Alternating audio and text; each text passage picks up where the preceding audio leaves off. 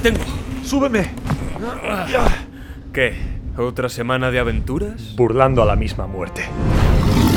Luchando contra dragones. Explorando profundas cimas. Donde no han llegado ni los enanos. A la caza de templos y tesoros malditos. Selvas, pantanos, mares. Lugares nunca soñados. Donde reinan corsarios y piratas. A golpe de cañón y tajo de espada. Más allá de oasis o desiertos. En caravana de camellos. Por rutas ya olvidadas. Hasta ciudades de marfil y esmeralda. O a galope tendido. Atravesando montañas escarpadas. Resiste. ¡Aguanta! Hemos llegado. Aventureros, truanes, Pícaros, exploradores. regocijaos. Tomad asiento. Sed bienvenidos Al refugio. del Sherpa. El Señor de los Anillos. La Comunidad del Anillo. Por J.R.R. Tolkien. Capítulo 14. El Concilio de Elrond.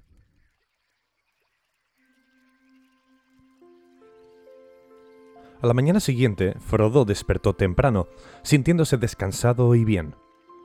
Caminó a lo largo de las terrazas que dominaban las aguas tumultuosas del Bruinen y observó el sol pálido y fresco que se elevaba por encima de las montañas distantes, proyectando unos rayos oblicuos a través de la tenue niebla de plata. El rocío refulgía sobre las hojas amarillas y las telarañas centelleaban en los arbustos. Sam caminaba junto a Frodo, sin decir nada, pero husmeando el aire y mirando una y otra vez con ojos asombrados las grandes elevaciones del este. La nieve blanqueaba las cimas. En una vuelta del sendero, sentados en un banco tallado en la piedra, tropezaron con Gandalf y Bilbo que conversaban, abstraídos. Hola, buenos días, dijo Bilbo. ¿Listo para el gran concilio? Listo para cualquier cosa, respondió Frodo.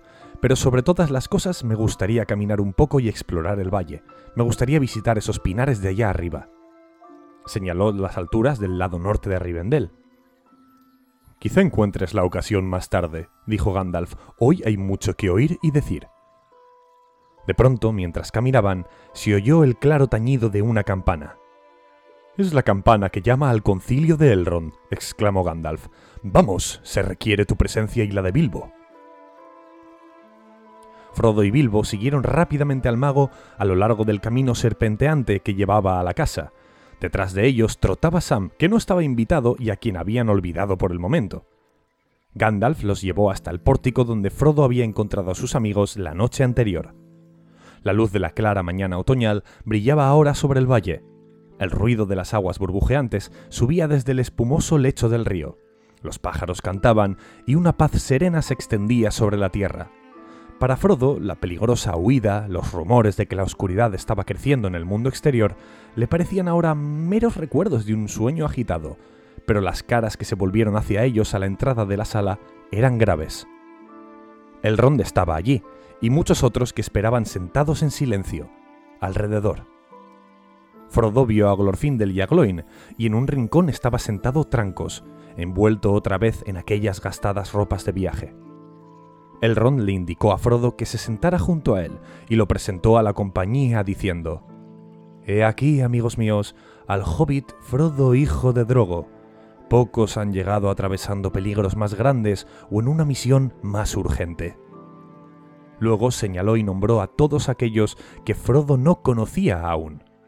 Había un enano joven junto a Gloin, su hijo Gimli, al lado de Glorfindel se alineaban otros consejeros de la casa de Elrond, de quienes Erestor era el jefe, y junto a él se encontraba Galdor, un elfo de los puertos grises a quien Círdan, el carpintero de barcos, le había encomendado una misión. Estaba allí también un elfo extraño, vestido de castaño y verde, que traía un mensaje de su padre, Thranduil, el rey de los elfos del bosque negro del norte. y sentado un poco aparte había un hombre alto de cara hermosa y noble, cabello oscuro y ojos grises, de mirada orgullosa y seria. Estaba vestido con manto y botas como para un viaje a caballo, y en verdad, aunque las ropas eran ricas y el manto tenía borde de piel, parecía venir de un largo viaje. De una cadena de plata que tenía al cuello colgaba una piedra blanca. El cabello le llegaba a los hombros. Sujeto a un tahalí, llevaba un cuerno grande guarnecido de plata que ahora apoyaba en las rodillas. Examinó a Frodo y Bilbo con sorprendido asombro. He aquí, dijo Elrond de pronto, volviéndose hacia Gandalf, a Boromir, un hombre del sur. Llegó en la mañana gris y busca consejo. Le pedí que estuviera presente, pues las preguntas que trae tendrán aquí respuesta. No es necesario contar ahora todo lo que se habló y discutió en el concilio. Se dijeron muchas cosas a propósito de los acontecimientos del mundo exterior, especialmente en el sur y en las vastas regiones que se extendían al este de las montañas. De todo esto Frodo ya había oído muchos rumores, pero el relato de Gloin era nuevo para él, y escuchó al enano con atención. Era evidente que en medio del esplendor de los trabajos manuales de los enanos de la montaña solitaria, estaban bastante perturbados. Hace ya muchos años, dijo Gloin, una sombra de inquietud cayó sobre nuestro pueblo. Al principio no supimos decir de dónde venía. Hubo ante todo murmullos secretos. Se decía que vivíamos encerrados en un sitio estrecho y que en un mundo más ancho encontraríamos mayores riquezas y esplendores. Algunos hablaron de Moria, las poderosas obras de nuestros padres que en la lengua de los enanos llamamos Hasad-Dum, y decían que al fin teníamos el poder y el número suficiente para emprender la vuelta. Gloin suspiró. Moria, Moria, maravilla del mundo septentrional. Allí cavamos demasiado hondo y despertamos el miedo sin nombre. Mucho tiempo han estado vacías esas grandes mansiones desde la huida de los niños de Durin, pero ahora hablamos de ella otra vez con nostalgia, y sin embargo con temor, pues ningún enano se ha atrevido a cruzar las puertas de Hasad-Dum durante muchas generaciones de reyes, excepto Thror, que pereció. No obstante, Balin prestó atención al fin a los rumores y resolvió partir, y aunque Dain no le dio permiso de buena gana, llevó consigo a Ori y Oin y muchas de nuestras gentes, y fueron hacia el sur. Esto ocurrió hace unos 30 años. Durante un tiempo tuvimos noticias y parecían buenas. Los informes decían que habían entrado en Moria y que habían iniciado allí grandes trabajos. Luego siguió un silencio y ni una palabra llegó de Moria desde entonces. Más tarde, hace un año, un mensajero llegó a Dain, pero no de Moria, de Mordor, un jinete nocturno que llamó a las puertas de Dain. El señor Sauron el Grande, así dijo, deseaba nuestra amistad. No por esto nos daría anillos como los que habían dado en otro tiempo, y enseguida el mensajero solicitó información pretentoria sobre los hobbits. ¿De qué especie eran y dónde vivían? Pues Sauron sabe, nos dijo, que conocisteis a uno de ellos en la otra época, al oír esto nos sentimos muy confundidos y no contestamos. Entonces el tono feroz del mensajero se hizo más bajo y hubiera endulzado la voz si hubiese podido. Solo como pequeña muestra de amistad, Sauron os pide, dijo, que encontréis a ese ladrón, tal fue la palabra, y que le saquéis a las buenas o a las malas un anillito, el más insignificante de los anillos que robó hace tiempo. Es solo una fruslería, un capricho de Sauron y una demostración de buena voluntad de vuestra parte. Encontradlo, y tres anillos que los señores enanos poseían desde hace tiempo os serán devueltos, y el reino de Moria será vuestro para siempre. Dadnos solo noticias del ladrón, si todavía vive y dónde, y obtendréis una gran recompensa y la amistad imperecedera del Señor. Rehusad y las cosas no irán tan bien. ¿Rehusáis? El soplo que acompañó a estas palabras fue como el silbido de las serpientes, y aquellos que estaban cerca sintieron un escalofrío. Pero Dain dijo, No digo ni sí ni no, tengo que pensar detenidamente en este mensaje y en lo que significa bajo tan hermosa apariencia. Piénsalo bien, pero no demasiado tiempo, dijo él. El tiempo que me lleve pensarlo es cosa mía, respondió Dain. Por el momento, dijo él, y desapareció en la oscuridad. Desde aquella noche un peso ha agobiado los corazones de nuestros jefes. No hubiésemos necesitado oír la voz lóbrega del mensajero para saber que palabras semejantes encerraban a la vez una amenaza y un engaño, pues el poder que se había aposentado de nuevo en Mordor, era el mismo de siempre y ya nos había traicionado antes. Dos veces regresó el mensajero y las dos veces se fue sin respuesta. La tercera y última vez, así nos dijo, llegará pronto, antes que el año acabe.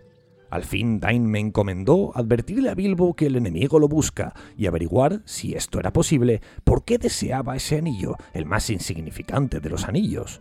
Deseábamos oír además el consejo de Elrond, pues la sombra crece y se acerca. Hemos sabido que otros mensajeros han llegado hasta el rey Brand en el valle y que está asustado. Tememos que ceda. La guerra ya está a punto de estallar en las fronteras occidentales del valle.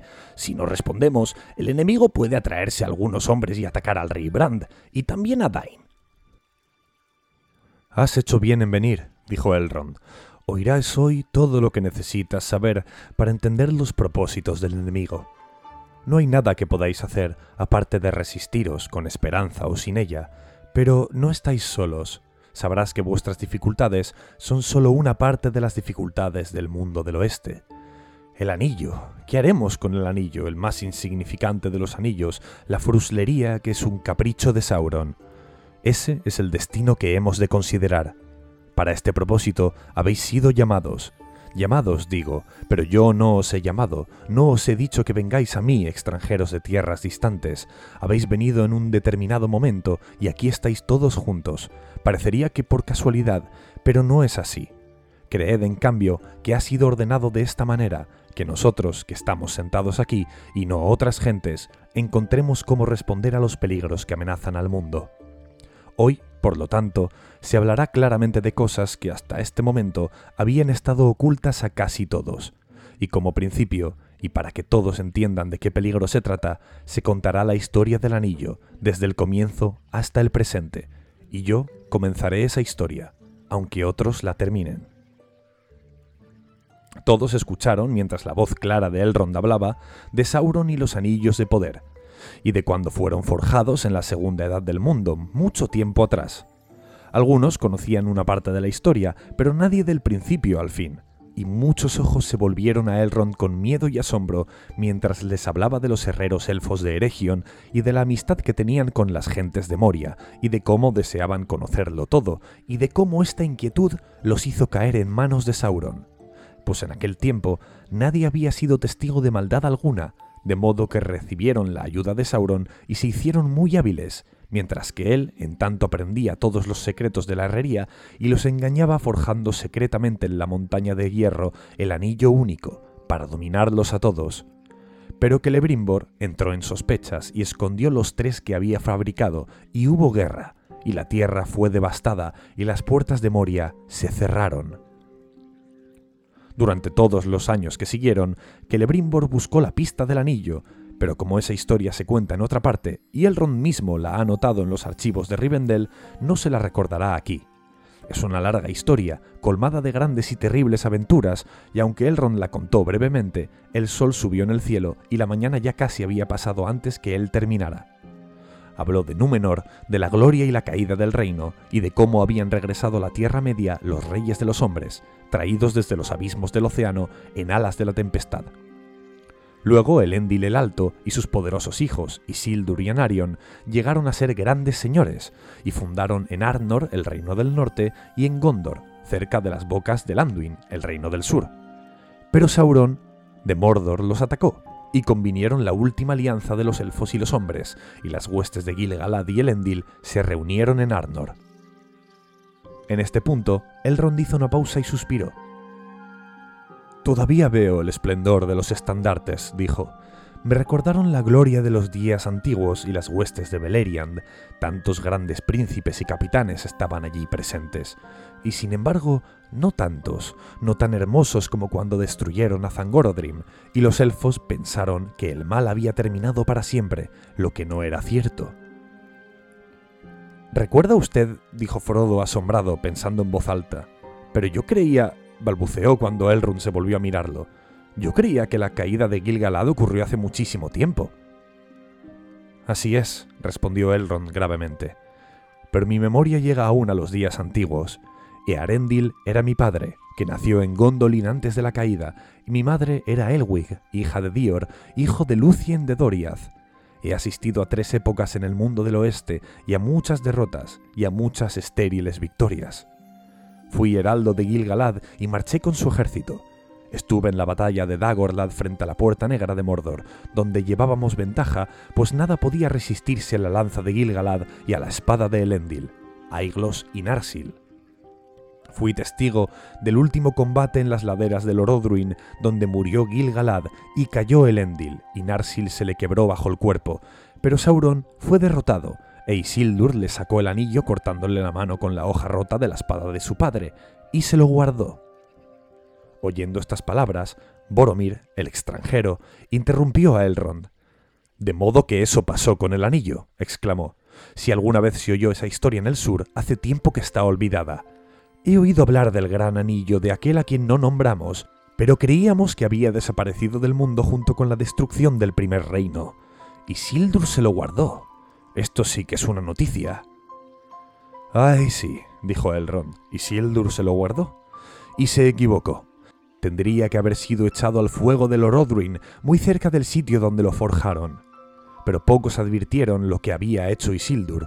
Estaba solo junto a su padre en este último combate mortal, y cerca de Gilgalad solo nos encontrábamos Kirdan y yo. Pero Isildur no quiso oír nuestros consejos.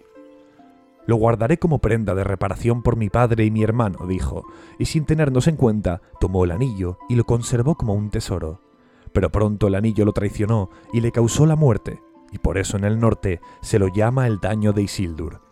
Y sin embargo la muerte era quizá mejor que cualquier otra cosa que pudiera haberle ocurrido. Esas noticias llegaron solo al norte, y solo a unos pocos. No es nada raro que no las hayas oído, Boromir.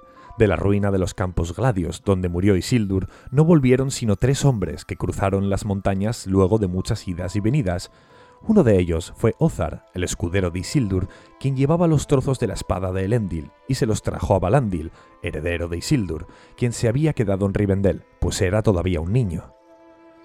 ¿Dije que la victoria de la última alianza había sido estéril? No del todo, pero no conseguimos lo que esperábamos. Sauron fue debilitado, pero no destruido. El anillo se perdió y no alcanzamos a fundirlo. La torre oscura fue demolida, pero quedaron los cimientos, pues habían sido puestos con el poder del anillo, y mientras haya anillo, nada podrá desenterrarlos. Muchos elfos y muchos hombres poderosos y muchos otros amigos habían perecido en la guerra. Anarion había muerto, e Isildur había muerto, y Gilgalad y Elendil no estaban más con nosotros. Nunca jamás habrá otra alianza semejante de elfos y hombres, pues los hombres se multiplican y los primeros nacidos disminuyen. Y las dos familias eran separadas. Y desde ese día la raza de Númenor ha declinado y ya tiene menos años por delante. En el norte, luego de la guerra y la masacre de los campos gladios, los hombres de Osternese quedaron muy disminuidos y la ciudad de Annúminas, a orillas del lago Evendim, fue un montón de ruinas, y los herederos de Balandil se mudaron y se aposentaron en Fornost en las altas quebradas del norte, y esto es ahora también una región desolada. Los hombres la llaman muros de los muertos y temen caminar por allí, pues el pueblo de Arnor decayó y los enemigos los devoraron, y el señorío murió dejando solo unos túbulos verdes en las colinas de hierbas. En el sur, el reino de Gondor duró mucho tiempo y acrecentó su esplendor durante una cierta época, recordando de algún modo el poderío de Númenor antes de la caída. El pueblo de Gondor construyó torres elevadas, plazas fuertes y puertos de muchos barcos, y la corona alada de los reyes de los hombres fue reverenciada por gentes de distintas lenguas. La ciudad capital era Osgiliath, ciudadela de las estrellas que el río atravesaba de parte a parte, y edificaron Minas Ithil, la torre de la luna naciente, al este, en una estribación de las montañas de la sombra, y al oeste, al pie de las montañas blancas, levantaron Minas Anor, la torre del sol poniente. Allí, en los patios del rey, crecía un árbol blanco, nacido de la semilla del árbol que Isildur había traído cruzando las aguas profundas, y la semilla de ese árbol había venido de Eresea, y antes aún del extremo oeste en el día anterior de los días en que el mundo era joven. Pero mientras los rápidos años de la Tierra Media iban pasando, la línea de Meneldil, hijo de Anarion, se extinguió del todo, y el árbol se secó, y la sangre de los numenoreanos se mezcló con la de otros hombres menores. Descuidaron la vigilancia de las murallas de Mordor, y unas criaturas sombrías volvieron disimuladamente a Gorgoroth. Y luego de un tiempo vinieron criaturas malvadas y tomaron Minas Ithil, y allí se establecieron y lo transformaron en un sitio de terror, llamado luego Minas Morgul, la torre de la hechicería. Luego Minas Anor fue rebautizada Minas Tirith, la torre de la guardia, y estas dos ciudades estuvieron siempre en guerra. Osgiliath, que estaba entre las dos, fue abandonada y las sombras se pasearon entre sus ruinas. Así ha sido durante muchas generaciones, pero los señores de Minas Tirith continúan luchando, desafiando a nuestros enemigos, guardando el pasaje del río desde Argonath al mar. Y ahora, la parte de la historia que a mí me toca ha llegado a su fin, pues en los días de Isildur el anillo soberano desapareció y nadie sabía dónde estaba, y los tres se libraron del dominio del único. Pero en los últimos tiempos se encuentran en peligro una vez más, pues muy a nuestro pesar, el único ha sido descubierto de nuevo. Del descubrimiento del anillo hablarán otros, pues en esto he intervenido poco. Elrond dejó de hablar, y enseguida Boromir se puso de pie, alto y orgulloso. Permitidme que, ante todo, señor Elrond, comenzó, os diga algo más de Gondor, pues vengo en verdad del país de Gondor, y será bueno para todos que se sepa lo que allí ocurre, pues son pocos, creo, los que conocen nuestra ocupación principal, y no sospechan, por lo tanto, el peligro que corren, si acaso somos vencidos. No creáis que en las tierras de Gondor se haya extinguido la sangre de Númenor, ni que todo el orgullo y la dignidad de aquel pueblo hayan sido olvidados. Nuestro valor ha contenido a los bárbaros del este y al terror de Morgul, y sólo así han sido aseguradas la paz y la libertad en las tierras que están detrás de nosotros, el baluarte del oeste. Pero si ellos tomaran los pasos del río, ¿qué ocurriría? Sin embargo, esta hora, quizá, no esté muy lejos, el enemigo sin nombre ha aparecido otra vez. El humo se alza una vez más del Orodruin, que nosotros llamamos montaña del destino. El poder de la tierra tenebrosa crece día a día, acosándonos. El enemigo volvió y nuestra gente tuvo que retirarse de Ithilien, nuestro hermoso dominio al este del río, aunque conservamos allí una cabeza de puente y un grupo armado. Pero este mismo año, en junio, nos atacaron de pronto, desde Mordor, y nos derrotaron con facilidad. Eran más numerosos que nosotros, pues Mordor se ha aliado a los hombres del Este y a los crueles Haradrim, pero no fue el número lo que nos derrotó. Había allí un poder que no habíamos sentido antes. Algunos dijeron que se le podía ver como un gran jinete negro, una sombra oscura bajo la luna. Cada vez que aparecía, una especie de locura se apoderaba de nuestros enemigos. Pero los más audaces de nosotros sentían miedo, de modo que los caballos y los hombres cedían y escapaban. De nuestras fuerzas orientales, solo una parte regresó, destruyendo el único puente que quedaba aún entre las ruinas de Osgiliath. Yo estaba en la compañía que defendió el puente, hasta que lo derrumbamos detrás de nosotros. Solo cuatro nos salvamos nadando, mi hermano y yo y otros dos. Pero continuamos la lucha, defendiendo toda la costa occidental del Anduin, y quienes buscan refugio detrás del Anduin nos alaban cada vez que alguien nos nombra. Muchas alabanzas y escasa ayuda. Solo los caballeros de Rohan responden a nuestras llamadas. En esta hora nefasta he recorrido muchas leguas peligrosas para llegar a Elrond. He viajado 110 días solo, pero no busco aliados para la guerra. El poder de Elrond es el de la sabiduría y no el de las armas, dicen. He venido a pedir consejo y a descifrar palabras difíciles, pues en víspera del ataque repentino mi hermano durmió agitado y tuvo un sueño, que después se le repitió otras noches y que yo mismo soñé una vez. En ese sueño me pareció que el cielo se oscurecía en el este y que se oía un trueno creciente, pero en el oeste se demoraba una luz pálida, y de esta luz salía una voz remota y clara gritando, Busca la espada quebrada que está en Imladris, habrá concilios más fuertes que los hechizos de Morgul, mostrarán una señal de que el destino está cerca, el daño de Isildur despertará y se presentará el mediano. No comprendimos mucho estas palabras y consultamos a nuestro padre, Denethor, señor de Minas Tirith, versado en cuestiones de Gondor.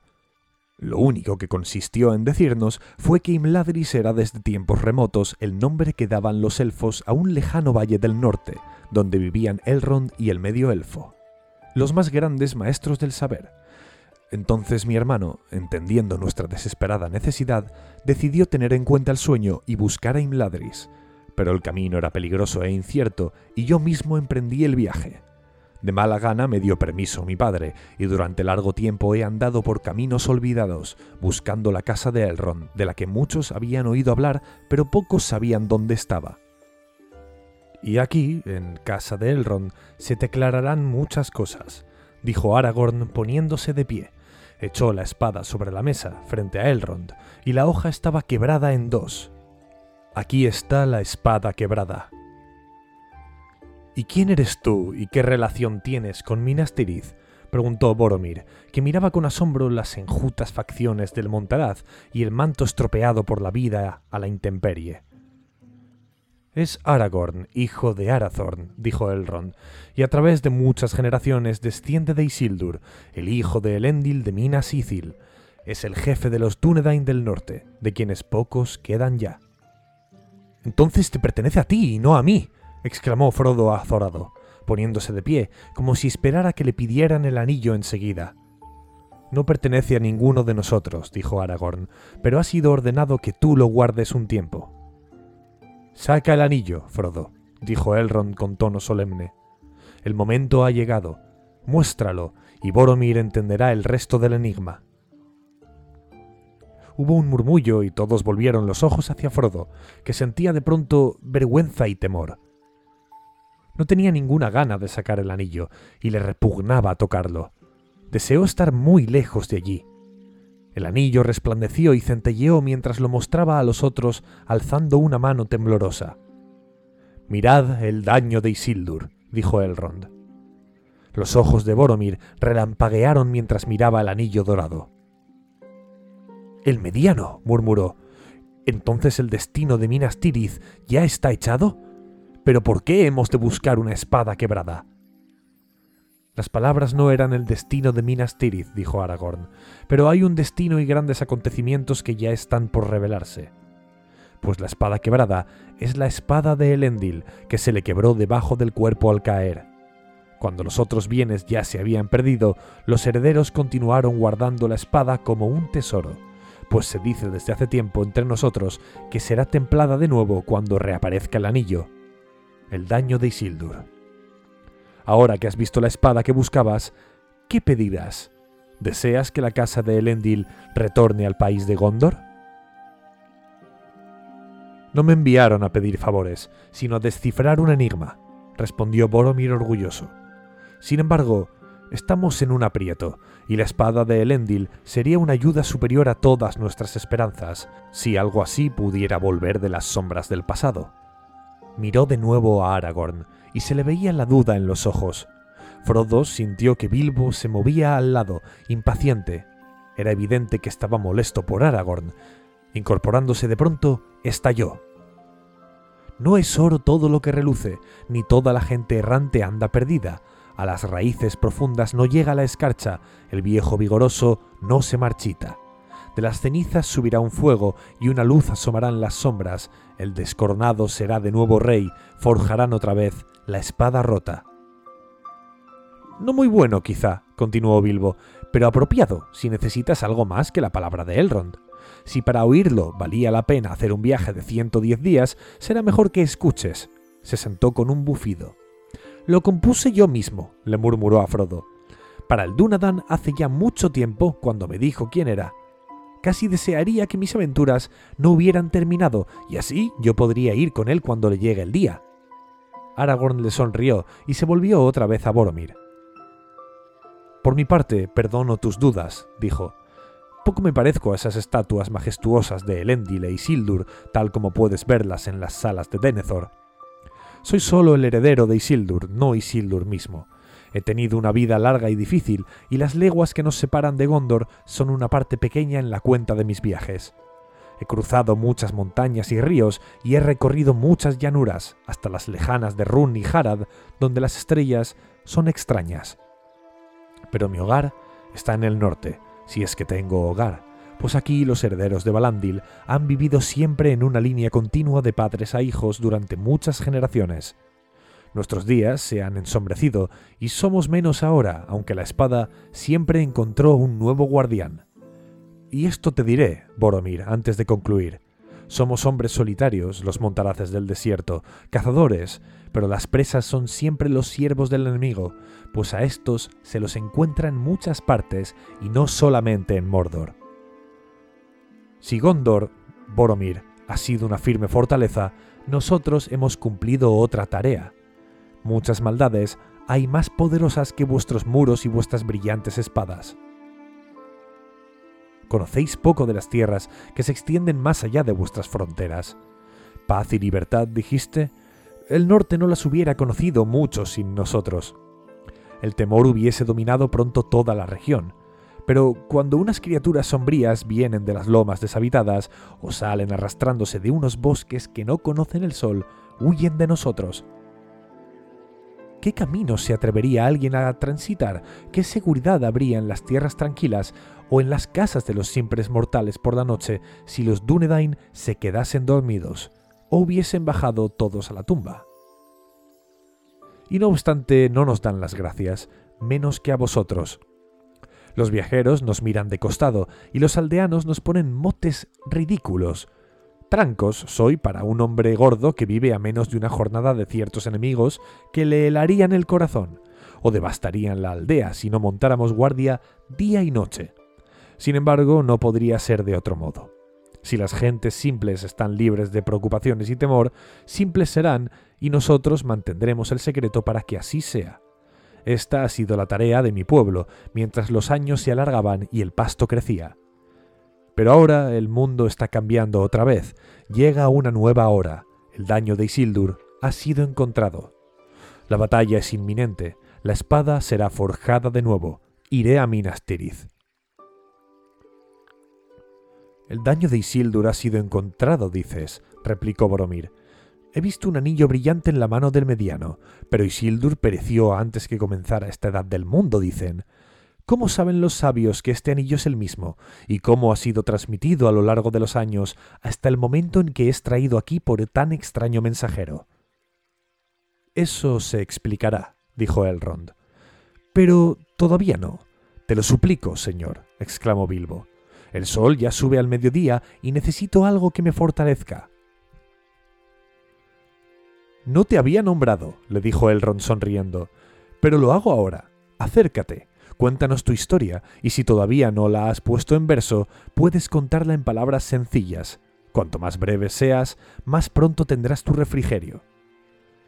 Muy bien, dijo Bilbo, seré breve, si tú me lo pides pero contaré ahora la verdadera historia, y si a alguien se la he contado de otro modo, miró de soslayo a Gloin, le ruego que la olvide y me perdone. Solo desearía probar que el tesoro era de veras mío en aquellos días, y librarme del nombre de ladrón que algunos me pusieron. Pero quizá yo entienda las cosas un poco mejor ahora. De cualquier modo, esto es lo que ocurrió. Para algunos de los que estaban allí, la historia de Bilbo era completamente nueva, y escucharon asombrados mientras el viejo hobbit, no de mala gana, volvía a relatar su aventura con Gollum, de cabo a rabo. No omitió ninguno de los enigmas. Hubiera hablado también de la fiesta y de cómo había dejado la comarca si se lo hubieran permitido, pero Elrond alzó la mano. Bien dicho, amigo mío, pero ya es suficiente. Basta para saber que el anillo ha pasado a Frodo tu heredero, que él nos hable ahora. Menos complacido que Bilbo, Frodo contó todo lo que concernía al anillo desde el día en que había pasado a él. Hubo muchas preguntas y discusiones acerca de cada uno de los pasos del viaje, desde Hobbiton hasta el vado del Bruinen, y todo lo que él podía recordar de los jinetes negros fue examinado con atención. Al fin, Frodo se sentó de nuevo. No estuvo mal, le dijo Bilbo. Hubieras contado una buena historia si no te hubiesen interrumpido de ese modo. Traté de sacar algunas notas, pero tendremos que revisarlas juntos algún día si me decido a transcribirlas. Hay capítulos enteros de temas de antes que llegaras aquí. Sí, es una larga historia, respondió Frodo, pero a mí no me parece todavía completa. Hay partes que aún no conozco, sobre todo las que se refieren a Gandalf. Galdor de los Puertos, que estaba sentado no muy lejos, alcanzó a oírlo. Hablas también por mí, exclamó y volviéndose a Elrond le dijo, los sabios pueden tener buenas razones para creer que el trofeo del mediano es en verdad el gran alillo largamente discutido, aunque pueda parecer inverosímil a aquellos que saben menos. Pero ¿no oiremos las pruebas? Y haré otra pregunta. ¿Qué hay de Saruman? Es muy versado en la ciencia de los anillos y sin embargo no se encuentra entre nosotros. ¿Qué nos aconseja si está enterado de lo que hemos oído? Las preguntas que haces, Galdor, dijo Elrond, están ligadas entre sí. No las he pasado por alto y serán todas contestadas, pero estas cosas tendrán que aclararlas Gandalf mismo. Y lo llamo ahora en último lugar, pues es el lugar de honor, y en todos estos asuntos ha sido siempre la autoridad. Algunos, Galdor, dijo Gandalf, pensarían que las noticias de Gloin y la persecución de Frodo bastan para probar que el trofeo del mediano es de mucha importancia para el enemigo. Sin embargo, es un anillo. Entonces, los Nazgûl guardan los nueve, los siete han sido tomados o destruidos. Al oír esto, Gloin se sobresaltó, pero no dijo una palabra. Los tres sabemos qué pasa. ¿Qué es entonces este otro anillo que él tanto desea? Hay en verdad un amplio espacio de tiempo entre el río y la montaña, entre la pérdida y el hallazgo, pero la laguna que había en la ciencia de los sabios ha sido llenada al fin, aunque con demasiada lentitud, pues el enemigo ha estado siempre cerca, más cerca de lo que yo temía, y quiso la Buenaventura que hasta este año, este último verano, parece, no averiguara toda la verdad. Algunos aquí recordarán que hace muchos años me atreví a cruzar las puertas del nigromante en Dol Guldur. Examiné secretamente sus costumbres y descubrí que nuestros temores tenían fundamento. El nigromante no era otro que Sauron, nuestro antiguo enemigo, que de nuevo tomaba forma y poder. Algunos recordarán también que Saruman nos disuadió de que emprendiéramos acciones contra él, y por mucho tiempo nos contentamos con eh, vigilarlo.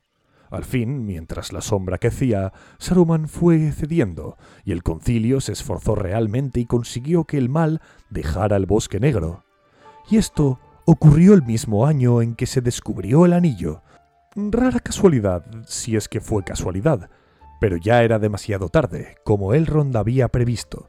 Sauron también había estado observándonos y se había preparado para resistir nuestro ataque, gobernando Mordor desde lejos por medio de Minas Morgul, donde vivían los nueve sirvientes, hasta que todo estuviese dispuesto. Luego cedió terreno ante nosotros, pero era una huida fingida, y poco después llegó a la Torre Oscura, y allí se manifestó abiertamente. Entonces el concilio se reunió de nuevo, pues ahora sabíamos que estaba buscando el único, aún con mayor avidez. Temimos entonces que supiera algo del anillo que nosotros ignorábamos, pero Saruman dijo no, repitiendo lo que ya nos había dicho antes, que el único nunca aparecería de nuevo en la Tierra Media. En el peor de los casos, nos dijo, el enemigo sabe que nosotros no lo tenemos y que está todavía perdido, pero lo que está perdido puede encontrarse, piensa. No temáis, esta esperanza se volverá contra él. ¿No he estudiado seriamente estas cuestiones? Cayó en las aguas del Anduin el Grande, y hace tiempo, mientras Sauron dormía, fue río abajo hacia el mar. Que se quede allí hasta el fin. Gandalf cayó, mirando en el este por encima del pórtico, los picos lejanos de las montañas nubladas, en cuyas grandes raíces el peligro del mundo había estado oculto tanto tiempo, suspiró. Me equivoqué entonces, dijo. Me dejé acunar por las palabras de Saruman el sabio, pero si yo hubiera averiguado antes la verdad, el peligro sería menor. Todos nos equivocamos, dijo Elrond, y si no hubiese sido por tu vigilancia, quizá las tinieblas eh, ya habrían caído sobre nosotros, pero continúa. Desde el principio tuve malos presentimientos, a pesar de las supuestas evidencias, dijo Gandalf, y quise saber cómo había llegado esta cosa a Gollum y cuánto tiempo la había tenido consigo. Monté pues una guardia pensando que no tardaría en salir de las tinieblas en busca de su tesoro. Salió, pero consiguió escapar y no pudimos encontrarlo. Después... ¡Ay! descuidé el asunto y me contenté con observar y esperar como hemos hecho demasiado a menudo. Pasó el tiempo y trajo muchas preocupaciones y al fin mis dudas despertaron y se encontraron convertidas en miedo. ¿De dónde venía el anillo del hobbit? Y si mi miedo estaba justificado, ¿qué haríamos entonces? Había que decidirse, pero no le hablé de mis temores a nadie, sabiendo qué peligroso podía ser un susurro intempestivo si llegaba a oídos equivocados. En el curso de las largas guerras con la Torre Oscura, la traición ha sido nuestro mayor enemigo. Eso fue hace 17 años. Muy pronto advertí que espías de toda clase, incluyendo bestias y pájaros, se habían reunido alrededor de la comarca, y mis temores crecieron. Pedí ayuda a los Dúnedain, que doblaron la guardia, y abrí mi corazón a Aragorn, el heredero de Isildur. Y yo, dijo Aragorn, aconsejé que diéramos caza a Gollum, aunque fuera demasiado tarde. Y como parecía justo que el heredero de Isildur reparara la falta de Isildur, acompañé a Gandalf en la larga y desesperanzada persecución. Luego Gandalf contó cómo habían explorado de extremo a extremo las tierras ásperas hasta las mismas montañas de sombra y las defensas de Mordor. Allí nos llegaron rumores de Gollum, y supusimos que vivía en las lomas oscuras desde hacía tiempo, pero nunca lo encontramos, y al fin me desesperé. Y esa misma desesperación me llevó a pensar en una prueba que podía hacer innecesario ir en busca de Gollum. El anillo mismo podía decir si era el único. Recordé unas palabras que había oído en el concilio, palabras de Saruman a las que no había prestado mucha atención en aquel entonces. Las oía ahora claramente en mi corazón. Los nueve, los siete y los tres, nos dijo, tienen todos una gema propia, no el único. Es redondo y sin adornos, como si fuese de menor importancia, pero el hacedor del anillo le grabó unas marcas que quizá las gentes versadas aún podrían ver y leer. No nos dijo qué eran esas marcas, quién podía saberlo, el hacedor, y Saruman, por mayor que fuera su ciencia, debía de haber una fuente. ¿En qué mano, exceptuando a Sauron, había estado esta cosa antes que se perdiera? Solo en la mano de Isildur. Junto con este pensamiento, abandoné la caza y marché rápidamente a Gondor, en otras épocas, los miembros de mi orden eran bien recibidos allí, pero sobre todo Saruman, que fue durante mucho tiempo huésped de los señores de la ciudad. El señor Denethor me recibió más fríamente que en aquella época y me permitió, de mala gana, que buscara en el montón de pergaminos y libros. Si en verdad solo buscas, como dices, registros de los días antiguos y de los comienzos de la ciudad, lee, me dijo, para mí, lo que fue es menos oscuro que lo que viene, y esa es mi preocupación. Pero a no ser que tu ciencia supere a la de Saruman, que estudió aquí durante mucho tiempo, no encontrarás nada que no me sea conocido, pues soy maestro del saber en esta ciudad. Así dijo Denethor, y sin embargo hay allí en sus archivos muchos documentos que ya pocos son capaces de leer, ni siquiera los maestros, pues la escritura y la lengua se han vuelto oscuras para los hombres más recientes, y a ti te digo, Boromir, encontrarás en Minas Tirith, y todavía sin leer, opinaría yo, un pergamino de la mano misma de Isildur. Pues Isildur no se retiró directamente de la guerra en Mordor, como han dicho algunos. Algunos en el norte quizá, interrumpió Boromir.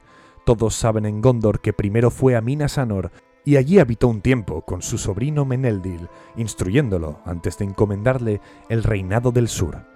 En ese tiempo plantó allí el último retoño de árbol blanco, en memoria de su hermano. Pero en ese tiempo escribió también este pergamino, dijo Gandalf, y eso no se recuerda en Gondor, parece, pues el pergamino se refiere al anillo, y ahí ha escrito Isildur. El gran anillo pasará a ser ahora una adherencia del reino del norte, pero los documentos sobre él serán dejados en Gondor, donde también viven los herederos de Elendil, para el tiempo en que el recuerdo de estos importantes asuntos pudiera debilitarse. Y luego de estas palabras, Isildur describe el anillo tal como lo encontró. Estaba caliente cuando lo tomé, caliente como una brasa, y me quemé la mano, tanto que dudo que pueda liberarme alguna vez de ese dolor. Sin embargo, se ha enfriado mientras escribo, y parece que se encogiera, aunque sin perder belleza ni forma. Ya la inscripción que lleva el anillo, que al principio era clara como una llama, se ha borrado y ahora apenas puede leerse.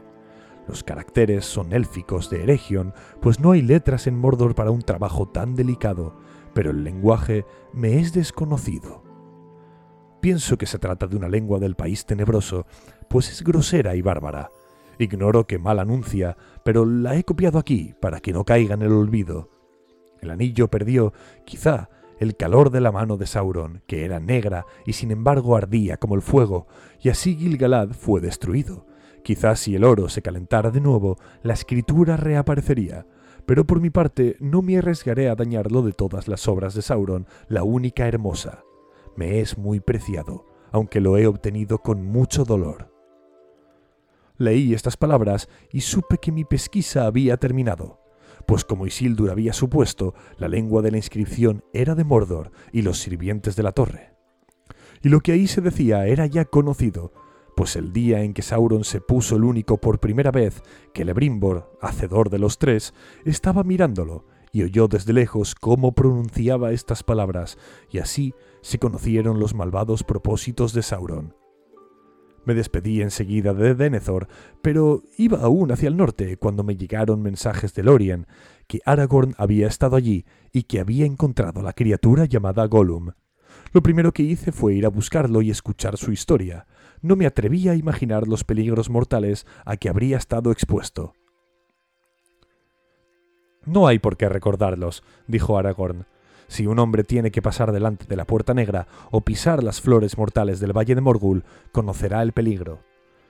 Yo también desesperé al fin y emprendí el camino de vuelta, y he ahí que la fortuna me ayudó entonces y tropecé con lo que buscaba, las huellas de unos pies blandos a orillas de un estanque cenagoso. Las huellas eran frescas, de pasos rápidos, y no iban hacia Mordor, se alejaban.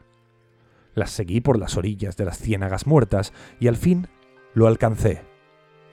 En acecho junto a una laguna, mirando las aguas estancadas mientras caía la noche. Así atrapé a Gollum. Un barro verde le cubría el cuerpo. Nunca nos entenderemos, parece, pues me mordió y yo no me mostré amable. No obtuve nada de su boca, excepto la marca de unos dientes. Creo que esa fue la peor parte del viaje, el camino de vuelta vigilándolo día y noche, obligándolo a caminar delante de mí con una cuerda al cuello, amordazado, llevándolo siempre hacia el bosque negro, hasta que la falta de agua y comida lo ablandaron un poco. Al fin llegamos allí y lo entregué a los elfos, como habíamos convenido, y me alegró liberarme de él, pues hedía. Por mi parte, espero no verlo más, pero Gandalf llegó y tuvo con él una larga conversación. Sí, larga y fatigosa, dijo Gandalf, pero no sin provecho. Ante todo, lo que me dijo de la pérdida del anillo concuerda con lo que Bilbo nos ha contado por primera vez abiertamente. Aunque esto no importa mucho, pues yo había adivinado la verdad, pero me enteré entonces de que el anillo de Gollum procedía del río Grande, cerca de los campos gladios, y me enteré también de que lo tenía desde hacía tanto tiempo que había pasado ya varias generaciones de la pequeña especie de Gollum. El poder del anillo le había alargado la vida más de lo normal, y solo los grandes anillos tienen ese poder.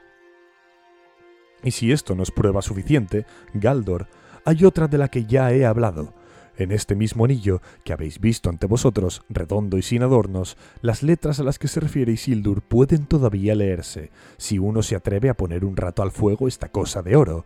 Así lo hice, y esto he leído. Ashnash Durbatuluk, Ashnash Kimbatul, Ashnash Thrataktluk, Ahbuzrum Mishikrimpatul. Hubo un cambio asombroso en la voz del mago, de pronto amenazadora, poderosa, dura como piedra. Pareció que una sombra pasaba sobre el sol del mediodía y el pórtico se oscureció un momento. Todos se estremecieron y los elfos se taparon los oídos. Nunca jamás se ha atrevido voz alguna a pronunciar palabras en esa lengua aquí en Imladreis, Gandalf el Gris, dijo Elrond mientras la sombra pasaba y todos respiraban otra vez. Y esperemos que nadie las repita aquí de nuevo, respondió Gandalf. Sin embargo, no pediré disculpas, Elrond, pues si no queremos que esa lengua se oiga en todos los rincones del oeste, no dudemos de que este anillo es el que dijeron los sabios, el tesoro del enemigo, cargado de maldad, y en él reside gran parte de esa fuerza que nos amenaza desde hace tiempo. De los años oscuros vienen las palabras que los herreros de Eregion oyeron una vez cuando supieron que habían sido traicionados. Un anillo para gobernarlos a todos, un anillo para encontrarlos, un anillo para atraerlos a todos y atarlos en las tinieblas. Sabed también, mis amigos, que aprendí todavía más de Gollum. Se resistía a hablar, y su relato no era claro, pero no hay ninguna duda de que estuvo en Mordor, y que allí le sacaron todo lo que sabía. De modo que el enemigo sabe que el único fue encontrado, y que desde hace tiempo está en la comarca. Y como sus sirvientes lo han perseguido casi hasta estas puertas, pronto sabrá, quizá ya sabe, ahora mismo, que lo tenemos aquí. Todos cañaron un rato hasta que al fin Boromir habló.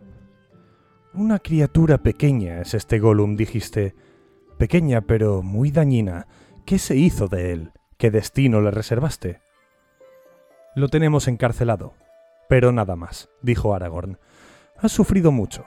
No hay duda de que fue atormentado, y el miedo a Sauron es un peso que le oscurece el corazón. Sin embargo, soy el primero en alegrarse de que esté al cuidado de los elfos del bosque negro.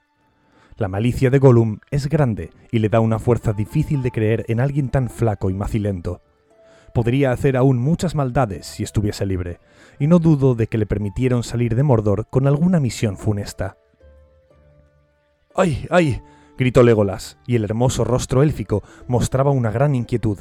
Las noticias que me ordenaron traer tienen que ser dichas ahora.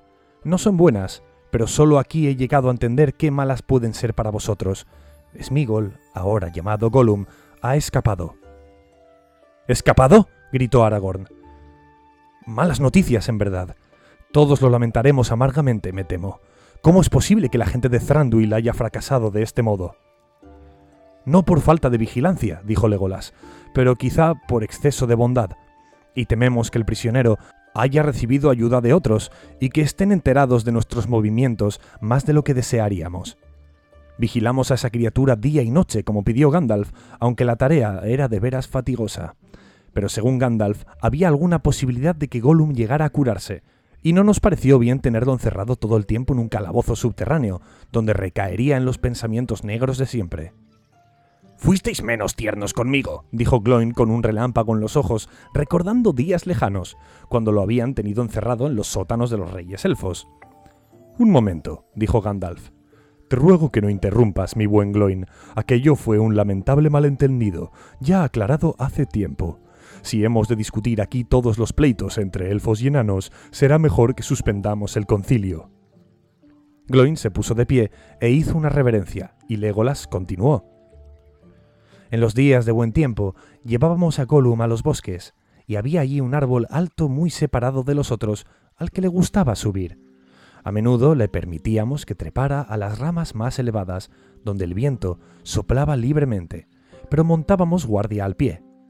Un día se negó a bajar, y los guardias no tuvieron ganas de ir a buscarlo. Gollum había aprendido a sostenerse con los pies tanto como con las manos, y los guardias se quedaron junto al árbol hasta muy entrada la noche. Esa misma noche de verano, a la sazón sin luna ni estrellas, los orcos cayeron de pronto sobre nosotros. Los rechazamos al cabo de un tiempo, eran muchos y feroces, pero venían de las montañas y no estaban acostumbrados a los bosques. Cuando la lucha terminó, descubrimos que Gollum había desaparecido y que habían matado o apresado a los guardias.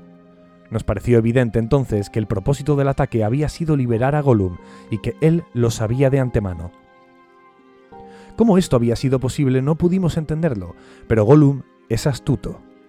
Y los espías del enemigo, muy numerosos.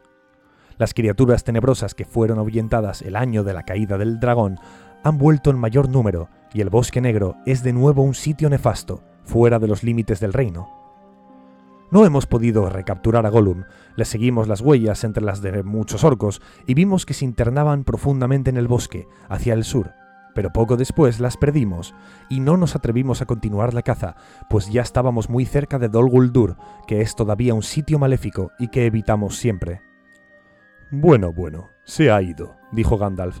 No tenemos tiempo de buscarlo otra vez. Que haga lo que quiera, pero todavía puede desempeñar un papel que ni él ni Sauron ha previsto. Y ahora responderé otras preguntas de Galdor. ¿Qué se hizo de Saruman? ¿Qué nos aconseja en esta contingencia? Esta historia tendré que contarla entera, pues solo Elrond la ha oído y muy resumida. Es el último capítulo de la historia del anillo hasta ahora. A fines de junio, yo estaba en la comarca, Pero una nube de ansiedad me ensombrecía la mente, y fui cabalgando hacia las fronteras del sur. Tenía el presentimiento de un peligro, todavía oculto pero cada vez más cercano.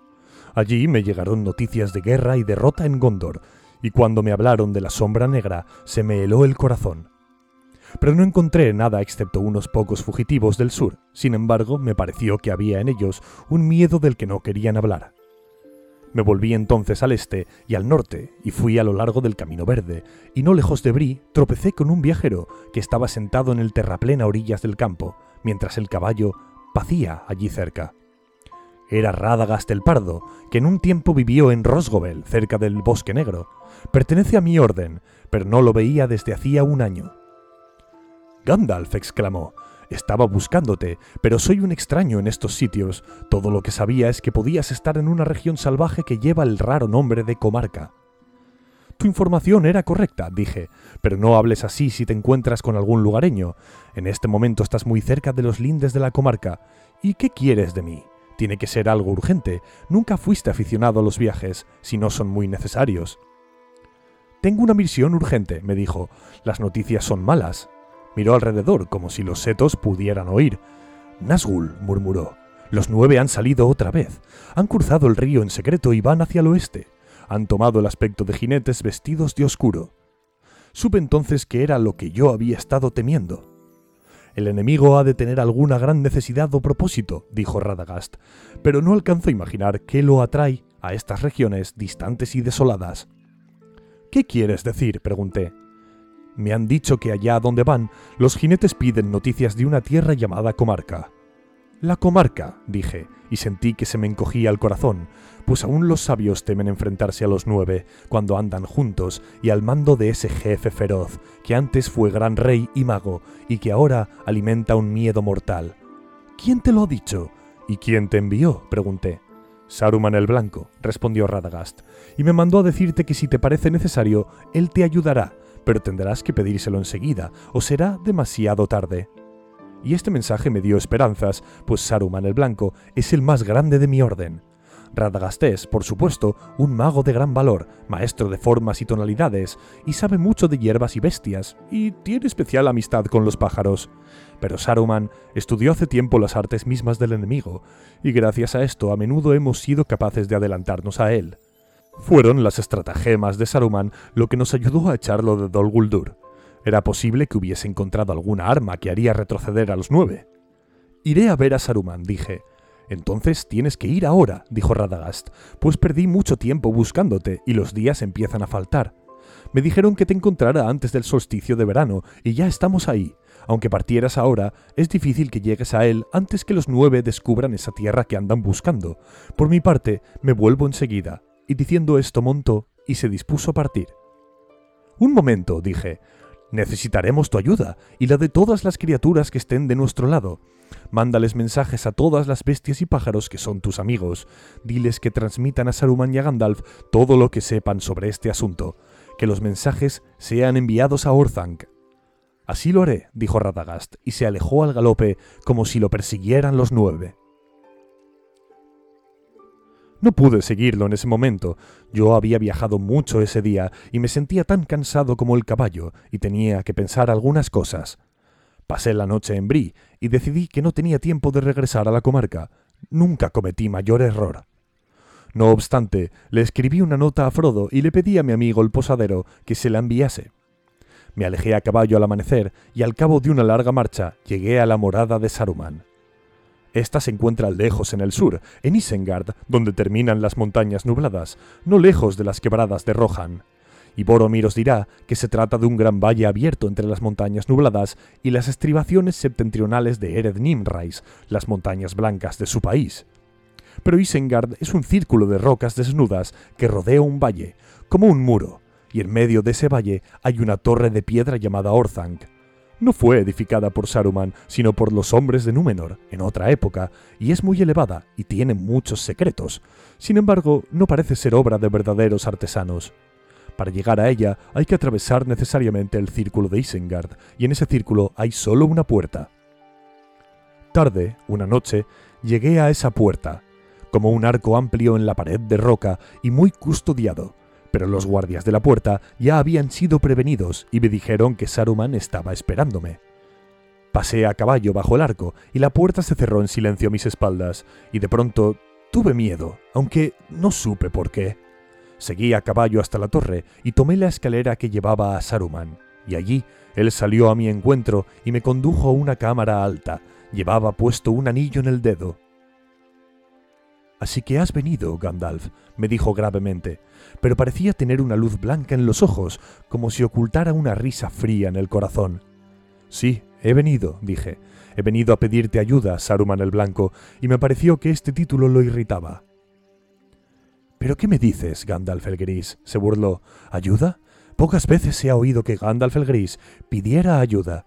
Alguien tan astuto y tan sabio que va de un lado a otro por las tierras, metiéndose en todos los asuntos, le conciernan o no. Lo miré asombrado. Pero si no me engaño, dije, hay cosas ahora que requieren la unión de todas nuestras fuerzas. Es posible, me dijo, pero este pensamiento se te ha ocurrido tarde. ¿Durante cuánto tiempo, me pregunto, estuviste ocultándome a mí, cabeza del concilio, un asunto de la mayor gravedad? ¿Qué te trae de tu escondite en la comarca? Los nueve han salido otra vez, respondí. Han cruzado el río. Así me dijo Radagast. Radagast el pardo, rió Saruman y no ocultó su desprecio. Radagast el domesticador de pajaritos, Radagast el simple, Radagast el tonto. Sin embargo, la inteligencia le alcanzó para interpretar el papel que yo le asigné. Pues has venido, y ese era todo el propósito de mi mensaje. Y aquí te quedarás, Gandalf el Gris, y descansarás de tus viajes, pues yo soy Saruman el Sabio, Saruman el Hacedor de Anillos, Saruman el Multicolor. Lo miré entonces y vi que sus ropas, que habían parecido blancas, no lo eran, pues estaban tejidas con todos los colores, y cuando él se movía, las ropas refulgían, como irisadas, confundiendo la vista. Me gusta el blanco, le dije. El blanco, se mofó. Está bien para el principio. La ropa blanca puede teñirse. La página blanca puede cubrirla de letras. La luz blanca puede quebrarse. Y entonces ya no es blanca, dije, y aquel que quiebra algo para averiguar qué es ha abandonado el camino de la sabiduría. No necesitas hablarme como a uno de esos simplones que tienes por amigos, dijo Saruman. No te he hecho venir para que me instruyas, sino para darte una posibilidad. Se puso de pie y comenzó a declamar como si estuviera diciendo un discurso ensayado muchas veces. Los días antiguos han terminado, los días medios ya están pasando, los días jóvenes comienzan ahora. El tiempo de los elfos ha quedado atrás, pero el nuestro está ya muy cerca, el mundo de los hombres que hemos de gobernar. Pero antes necesitamos poder, para ordenarlo todo como a nosotros nos parezca y alcanzar ese bien que sólo los sabios entienden. Saruman se acercó y me habló en voz más baja. Y escucha, Gandalf, mi viejo amigo y asistente, digo nosotros, y podrá ser nosotros si te unes a mí. Un nuevo poder está apareciendo. Ya no podemos poner nuestras esperanzas en los elfos o el moribundo Númenor.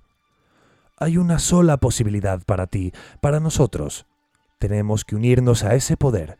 Es el camino de la prudencia, Gandalf. Hay esperanzas de ese modo. La victoria del poder está próxima y habrá grandes recompensas para quienes lo ayuden. A medida que el poder crezca, también crecerán los amigos probados, y los sabios como tú y yo podríamos con paciencia llegar al fin a dominarlo, a gobernarlo. Podemos tomarnos tiempo, podemos esconder nuestros designios, deplorando los males que se cometan al pasar, pero aprobando las metas elevadas y últimas. Conocimiento, dominio, orden, todo lo que hasta ahora hemos tratado en vano de alcanzar, entorpecidos más que ayudados por nuestros perezosos o débiles amigos. No tiene por qué haber, no habrá ningún cambio real en nuestros designios, solo en nuestros medios. Saruman, dije. He oído antes discursos parecidos, pero solo en boca de los emisarios que Mordor envía para engañar a los ignorantes. No puedo pensar que me hayas hecho venir de tan lejos solo para fatigarme los oídos. Saruman me miró de soslayo e hizo una pausa, reflexionando. Bueno, ya veo que este sabio camino no te parece recomendable, dijo. ¿No todavía? ¿No si pudiésemos arbitrar otros medios mejores? Se acercó y me puso una larga mano sobre el brazo. ¿Y por qué no, Gandalf? murmuró. ¿Por qué no? ¿El anillo soberano? Si pudiéramos tenerlo, el poder pasaría a nosotros. Por eso en verdad te hice venir, pues tengo muchos ojos a mi servicio y creo que sabes dónde está ahora ese precioso objeto, ¿no es así? ¿Por qué si no? preguntan los nueve por la comarca. ¿Y qué haces tú en este sitio? Y mientras esto decía, una codicia que no pudo ocultar le brilló de pronto en los ojos. Saruman, le dije, apartándome de él. Solo una mano por vez puede llevar el único, como tú sabes de modo que no te molestes en decir nosotros. Pero no te lo daré, no, ni siquiera te daré noticias sobre él. Ahora que sé lo que piensas. Eras jefe del concilio, pero al fin te sacaste la máscara. Bueno, las posibilidades son, parece, someterme a Sauron o a ti. No me interesa ninguna de las dos. ¿No tienes otra cosa que ofrecerme? Sí, dijo. No esperé que mostraras mucha sabiduría, ni aun para tu propio beneficio, pero te di la posibilidad de que me ayudaras por tu cuenta propia, evitándote así dificultades y sinsabores. La tercera solución es que te quedes aquí, hasta el fin. ¿Hasta el fin? Hasta que me reveles dónde está el único, puedo encontrar medios para persuadirte, o hasta que se lo encuentre, a pesar de ti, y el soberano tenga tiempo para retribuir adecuadamente a Gandalf el Gris por tantos estorbos e insolencias. Quizá no sea ese un asunto de importancia menor, dije, pero Saruman se rió de mí, pues mis palabras no tenían ningún sentido, y él lo sabía. Me tomaron y me encerraron solo en lo más alto de Orthanc, en el sitio donde Saruman acostumbraba mirar las estrellas. No hay otro modo de descender que por una estrecha escalera de muchos miles de escalones, y parece que el valle estuviera muy lejos allá abajo. Lo miré y vi que la hierba y la hermosura de otro tiempo habían desaparecido, y que ahora había allí pozos y fraguas. Lobos y orcos habitaban en Isengard, pues Saruman estaba alistando una gran fuerza y emulando a Sauron, aún no a su servicio. Sobre todas aquellas fraguas flotaba un humo oscuro que se apretaba contra los flancos de Orthanc. Yo estaba solo en una isla rodeada de nubes, no tenía ninguna posibilidad de escapar y mis días eran de amargura. Me sentía traspasado de frío y tenía poco espacio para moverme, y me pasaba las horas cavilando sobre la llegada de los jinetes del norte. De que los nueve estaban otra vez activos no me cabía ninguna duda, aun no teniendo en cuenta las palabras de Saruman, que quizá eran mentiras. Mucho antes de entrar en Isengard me habían llegado noticias en el camino que no podían inducir a error. El destino de mis amigos de la comarca me preocupaba de veras, pero todavía abrigaba alguna esperanza, y esperaba que Frodo se hubiese puesto enseguida en camino, como le había recomendado en mi carta, y que hubiera llegado a Rivendell antes que comenzara la mortal persecución. Tanto mi temor como mi esperanza resultaron infundados, pues la raíz de mi esperanza era un hombre gordo en Bri, y la raíz de mi temor la astucia de Sauron. Pero los hombres gordos que venden cerveza tienen muchas llamadas que atender, y el miedo le atribuye a Sauron un poder que todavía le falta. Pero en el círculo de Isengard, prisionero y solo, no era fácil pensar que los cazadores ante quienes todos habían huido o caído fracasarían en la lejana comarca. Yo te vi, gritó Frodo. Caminabas retrocediendo y avanzando. La luna te brillaba en el pelo. Gandalf se detuvo asombrado y lo miró. Fue solo un sueño, dijo Frodo, pero lo recordé de pronto. Lo había olvidado. Ocurrió hace algún tiempo, después de haber dejado la comarca, me parece. Entonces te llegó tarde, dijo Gandalf. Como verás, yo me encontraba en un verdadero apuro, y quienes me conocen bien convendrán en que pocas veces me he visto en una situación tan desgraciada, y que no las soporto bien. Gandalf el gris cazado como una mosca en la tela traicionera de una araña. Sin embargo, aún las arañas más hábiles pueden dejar un hilo rojo. Temía al principio, como Saruman sin duda se había propuesto, que Radagast hubiese sucumbido también. Sin embargo, yo no había llegado a distinguir nada malo en los ojos o en la voz de Radagast, el día de nuestro encuentro. Si así no hubiese sido, yo no habría ido nunca a Isengard, o habría ido con más cuidado. Eso mismo pensó Saruman, y no había confesado sus propósitos y había engañado al mensajero. De cualquier modo, hubiera sido inútil tratar de que el honesto Radagast apoyara la traición. Me buscó de buena fe y por eso me convenció. Esto fue la ruina del plan de Saruman, pues Radagast no tenía razones para no hacer lo que yo le había pedido, y cabalgó hacia el bosque negro, donde contaba con viejos amigos, y las águilas de las montañas volaron lejos y alrededor, y vieron muchas cosas, la concentración de lobos y el alistamiento de orcos, y los nueve jinetes que iban de acá para allá por las tierras, y oyeron rumores de la huida de Gollum, y enviaron un mensajero para que me llevara esas noticias. Así ocurrió que una noche de luna, ya terminando el verano, Waihir, el señor de los vientos, la más rápida de las grandes águilas, llegó de pronto a Orthanc y me encontró de pie en la cima de la torre. Le hablé entonces y me llevó por los aires antes que Saruman se diera cuenta. Yo ya estaba lejos cuando los lobos y los orcos salieron por las puertas de Isengard en mi persecución. ¿Hasta dónde puedes llevarme? le pregunté a Waihir. Muchas leguas, me dijo, pero no hasta el fin de la tierra. Me enviaron a llevar noticias y no cargas. Entonces tendré que conseguir un caballo en tierra, dije, y un caballo de veras rápido, pues nunca en mi vida tuve tanta prisa. Si es así, te llevaré a Edoras, donde reside el señor de Rohan, me dijo, pues no está muy lejos. Me alegré, pues, en la marca de los jinetes de Rohan habitan los Rohirrim, los señores de los caballos, y no hay caballos como aquellos que se crían en el valle, entre las montañas nubladas y las montañas blancas. ¿Podemos confiar todavía en los hombres de Rohan, tú crees? le dije a Waihir, pues la traición de Saruman había debilitado mi confianza. Pagan un tributo de caballos, me respondió, y todos los años mandan muchos a Mordor, o así se dice, pero no han caído aún bajo su yugo. Pero si Saruman se ha vuelto malo, como dices, la ruina de esa gente no podrá tardar mucho. Poco antes del alba me dejó en tierras de Rohan, y he alargado demasiado mi historia. El resto tendrá que ser más breve. En Rohan descubrí que el mal ya estaba trabajando, las mentiras de Saruman y el rey no quiso prestar atención a mis advertencias. Me invitó a que tomara un caballo y me fuera, y elegí uno muy a mi gusto, pero poco al suyo. Tomé el mejor caballo de aquellas tierras y nunca he visto nada que se le parezca.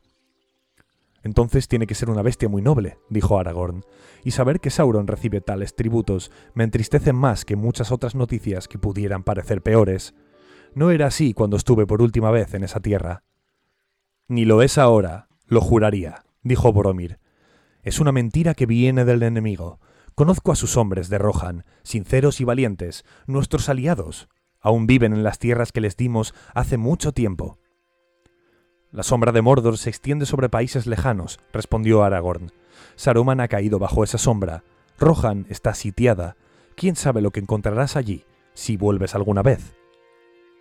No eso, por lo menos, dijo Boromir, de que regalan caballos para salvar la vida. Aman tanto a sus caballos como a sus familias, y no sin razón, pues los caballos de la marca de los jinetes vienen de los campos del norte, lejos de la sombra, y la raza de estos animales, como la de los amos, se remonta a los días libres de antaño. Muy cierto, dijo Gandalf, y hay uno entre ellos que debe de haber nacido en la mañana del mundo. Los caballos de los nueve no podrían competir con él, incansable, rápido como el soplo del viento. Sombra gris lo llaman.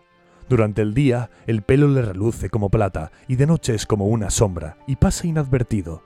Tiene el paso leve, Nunca un hombre lo había montado antes, pero yo lo tomé y lo domé, y me llevó tan rápidamente que yo ya había llegado a la comarca cuando Frodo estaba aún en los túmulos, aunque salí de Rohan cuando él dejaba Hobbiton. Pero el miedo crecía en mí mientras cabalgaba. A medida que iba hacia el norte me llegaban noticias de los jinetes, y aunque les ganaba terreno día a día, siempre estaban delante de mí. Habían dividido las fuerzas, supe, algunas quedaron en las fronteras del este, no lejos del Camino Verde, y otras invadieron la comarca desde el sur. Llegué a Jovitón y Frodo ya había partido, pero cambié unas palabras con el viejo Gamji. Demasiadas palabras y poco pertinentes. Tenía mucho que decirme de los defectos que afligían a los nuevos propietarios de Bolsón Cerrado. No soporto los cambios, dijo, no a mi edad, y menos aún los cambios para peor. Cambios para peor, repitió varias veces. Peor es fea palabra, le dije, y espero que no vivas para verlo. Pero entre toda esta charla alcancé a oír al fin que Frodo había dejado Hobbiton una semana antes, y que un jinete negro había visitado la loma esa misma noche. Me alejé al galope, asustado. llegué a los gamos y lo encontré alborotado, activo como un hormiguero que ha sido removido con una vara.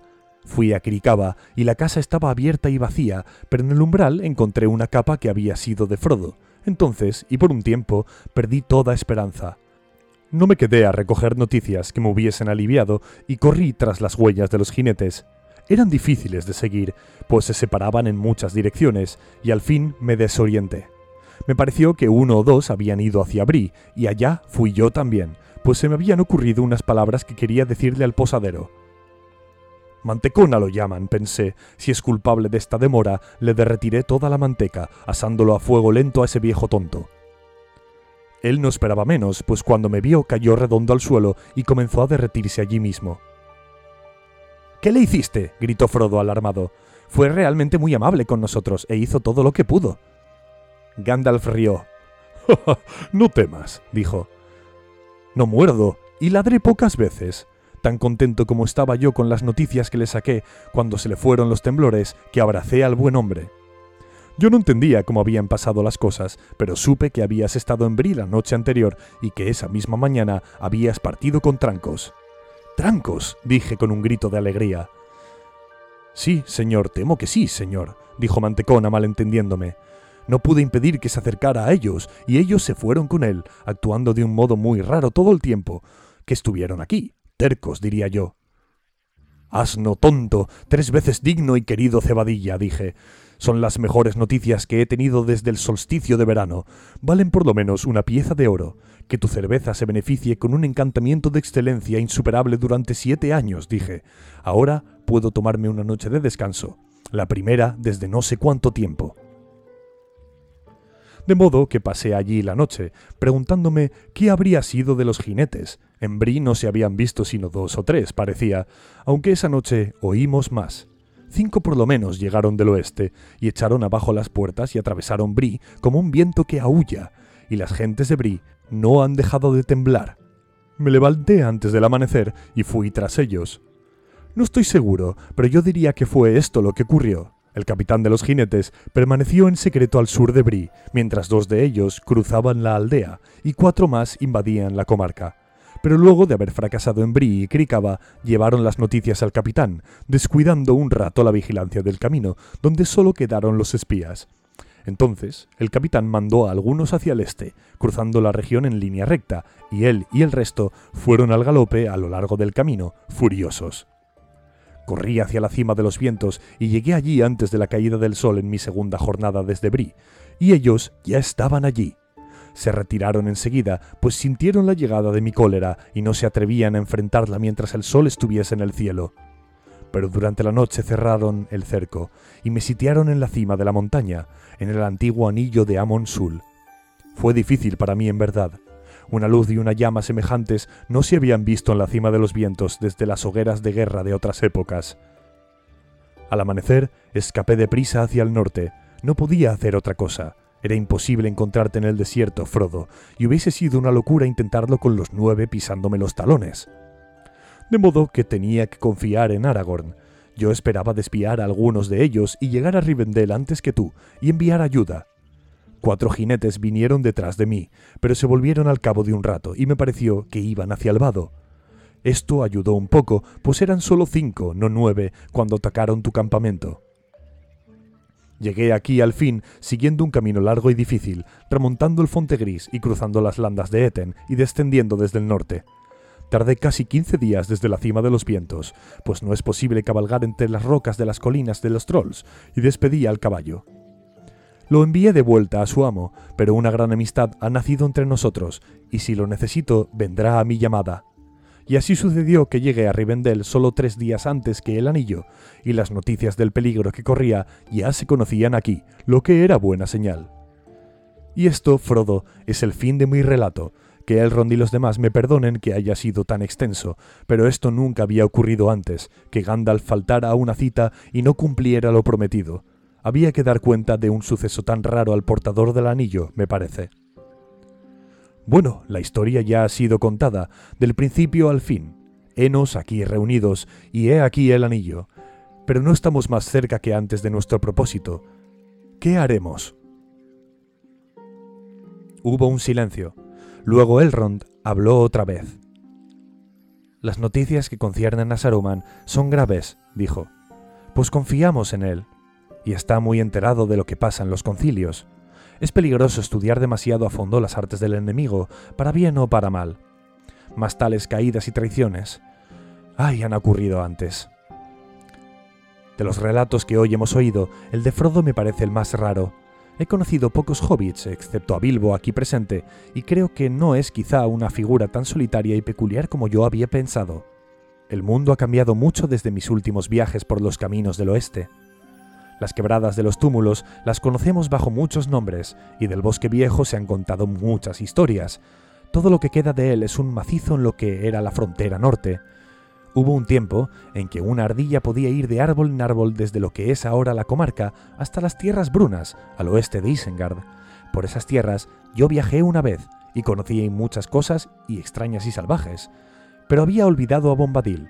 Si en verdad este es el mismo que caminaba hace tiempo por los bosques y colinas y ya era el más viejo de todos los viejos.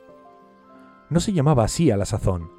Yarwain Ben Adar lo llamábamos, el más antiguo y el que no tiene padre, aunque otras gentes lo llamaron de otro modo.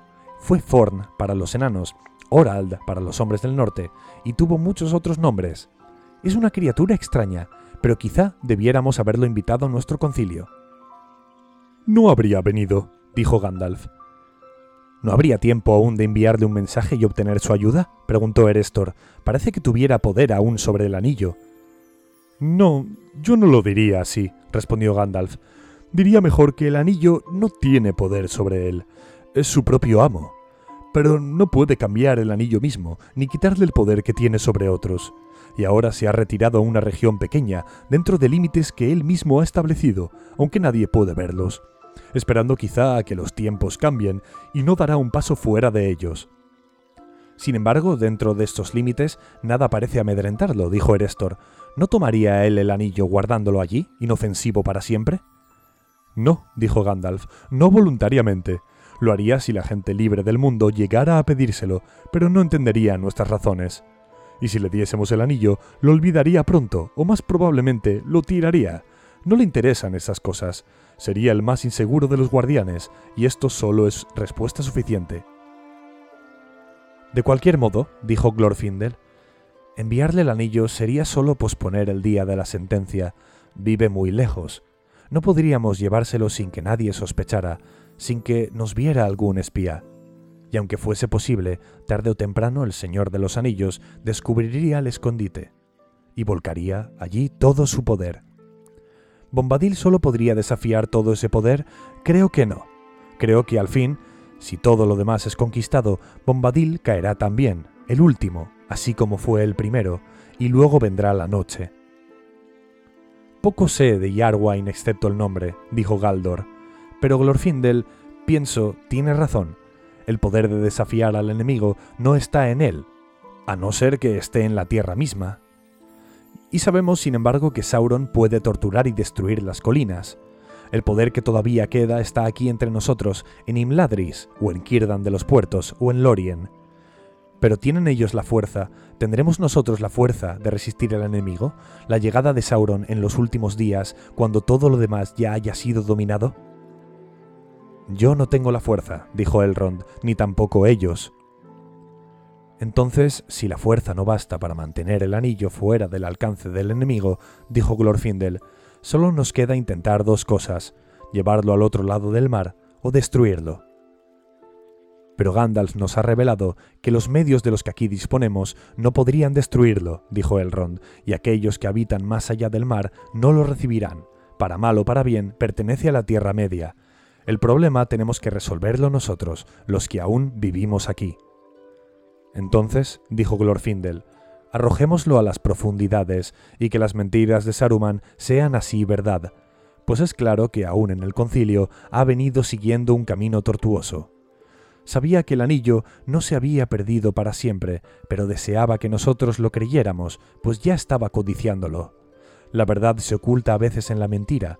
Estaría seguro en el mar. No seguro para siempre, dijo Gandalf. Hay muchas cosas en las aguas profundas y los mares y las tierras pueden cambiar. Y nuestra tarea aquí no es pensar en una estación, o en unas pocas generaciones de hombres, o en una época pasajera del mundo. Tenemos que buscar un fin definitivo a esta amenaza, aunque no esperemos encontrarlo. No lo encontraremos en los caminos que van al mar, dijo Galdor. Si se cree que llevárselo a Yarwin es demasiado peligroso, en la huida hacia el mar hay ahora un peligro mucho mayor. El corazón me dice que Sauron esperará que tomemos el camino del oeste cuando se entere de lo ocurrido. Se enterará pronto. Los nueve han quedado a pie, es cierto, pero esto no nos da más que un respiro, hasta que encuentren nueve cabalgaduras y más rápidas. Solo la menguante fuerza de Gondor se alza ahora entre él y una marcha de conquista a lo largo de las costas, hacia el norte, y si viene y llega a apoderarse de las torres blancas y los puertos, es posible que los elfos ya no puedan escapar a las sombras que se alargan sobre la Tierra Media. Esa marcha será impedida por mucho tiempo, dijo Boromir. Gondor mengua, dices, pero se mantiene en pie, y aún declinante, la fuerza de Gondor es todavía poderosa y sin embargo ya no es capaz de parar a los nueve, dijo Galdor, y el anillo puede encontrar otros caminos que Gondor no vigila. Entonces, dijo Erestor, hay solo dos rumbos, como Glorfindel ya ha dicho, esconder el anillo para siempre o destruirlo. Pero los dos están más allá de nuestro alcance. ¿Quién nos resolverá este enigma? Nadie aquí puede hacerlo, dijo Elrond gravemente. Al menos Nadie puede decir qué pasará si tomamos este camino o el otro, pero ahora creo saber ya qué camino tendríamos que tomar. El occidental parece el más fácil, por lo tanto hay que evitarlo, lo vigilarán. Los elfos han huido a menudo por ese camino, ahora, en circunstancias extremas, hemos de elegir un camino difícil, un camino imprevisto. Esa es nuestra esperanza, si hay esperanza, ir hacia el peligro, ir hacia Mordor tenemos que echar el anillo al fuego. Hubo otro silencio. Frodo, aún en aquella hermosa casa que miraba un valle soleado, de donde llegaba un arrullo de aguas claras, sintió que una oscuridad mortal le invadía el corazón. Boromir se agitó en el asiento y Frodo lo miró. Tamborileaba con los dedos sobre el cuerno y fruncía el ceño. Al fin habló. No entiendo todo esto, dijo. Saruman es un traidor, pero ¿No tuvo ni una chispa de sabiduría? ¿Por qué habláis siempre de ocultar y destruir? ¿Por qué no pensar que el gran anillo ha llegado a nuestras manos para servirnos en esta hora de necesidad? Llevando el anillo, los señores de los libres podrían derrotar al enemigo, y esto es lo que él teme, a mi entender. Los hombres de Gondor son valientes y nunca se someterán, pero pueden ser derrotados. El valor necesita fuerza ante todo, y luego un arma que el anillo sea vuestra arma, si tiene tanto poder como pensáis. Tomadlo y marchad a la victoria. Ay, no, dijo Elrond, no podemos utilizar el anillo soberano. Esto lo sabemos ahora demasiado bien. Le pertenece a Sauron, pues él lo hizo solo y es completamente maléfico. La fuerza del anillo, Boromir, es demasiado grande para que alguien lo maneje a voluntad, salvo aquellos que ya tienen un gran poder propio pero para ellos encierra un peligro todavía más mortal. Basta desear el anillo para que el corazón se corrompa. Piensa en Saruman. Si cualquiera de los sabios derrocara con la ayuda del anillo al señor de Mordor, empleando las mismas artes que él, terminaría instalándose en el trono de Sauron, y un nuevo señor oscuro aparecería en la tierra. Y esta es otra razón por la que el anillo tiene que ser destruido. En tanto esté en el mundo será un peligro aún para los sabios pues nada es malo en un principio, ni siquiera Sauron lo era. Temo tocar el anillo para esconderlo, no tomaré el anillo para utilizarlo. Ni yo tampoco, dijo Gandalf. Boromir los miró con aire de duda, pero asintió inclinando la cabeza. Que así sea entonces, dijo. La gente de Gondor tendrá que confiar en las armas ya conocidas, y al menos mientras los sabios guarden el anillo, seguiremos luchando. Quizá la espada sea capaz aún de contener la marea, si la mano que la esgrime no solo ha heredado un arma, sino también el nervio de los reyes de los hombres. ¿Quién puede decirlo? dijo Aragorn. La pondremos a prueba algún día. Que ese día no tarde, dijo Boromir, pues aunque no pido ayuda la necesitamos. Nos animaría saber que otros luchan también con todos los medios de que disponen. Anímate entonces, dijo Elrond. Pues hay otros poderes y reinos que no conoces, que están ocultos para ti. El caudal del Anduin el Grande baña muchas orillas antes de llegar a Argonath y a las puertas de Gondor. Aún así podría convenir a todos, dijo Gloin el enano, que todas estas fuerzas se unieran y que los poderes de cada uno se utilizaran de común acuerdo. Puede haber otros anillos menos traicioneros a los que podríamos recurrir. Los siete están perdidos para nosotros si Balin no ha encontrado el anillo de Thror, que era el último. Nada se ha sabido de él desde que Thror pereció en Moria. En verdad, puedo revelar ahora que uno de los motivos del viaje de Balin era la esperanza de encontrar ese anillo. Balin no encontrará ningún anillo en Moria, dijo Gandalf. Thror se lo dio a su hijo Thrain, pero Thrain no se lo dio a Thorin. Se lo quitaron a Thrain torturándolo en los calabozos de Dol Guldur. Llegué demasiado tarde. ¡Ay, ay! gritó Gloin. ¿Cuándo será el día de nuestra venganza? Pero todavía quedan los tres. ¿Qué hay de los tres anillos de los elfos? Anillos muy poderosos, dicen. ¿No los guardan consigo los señores de los elfos?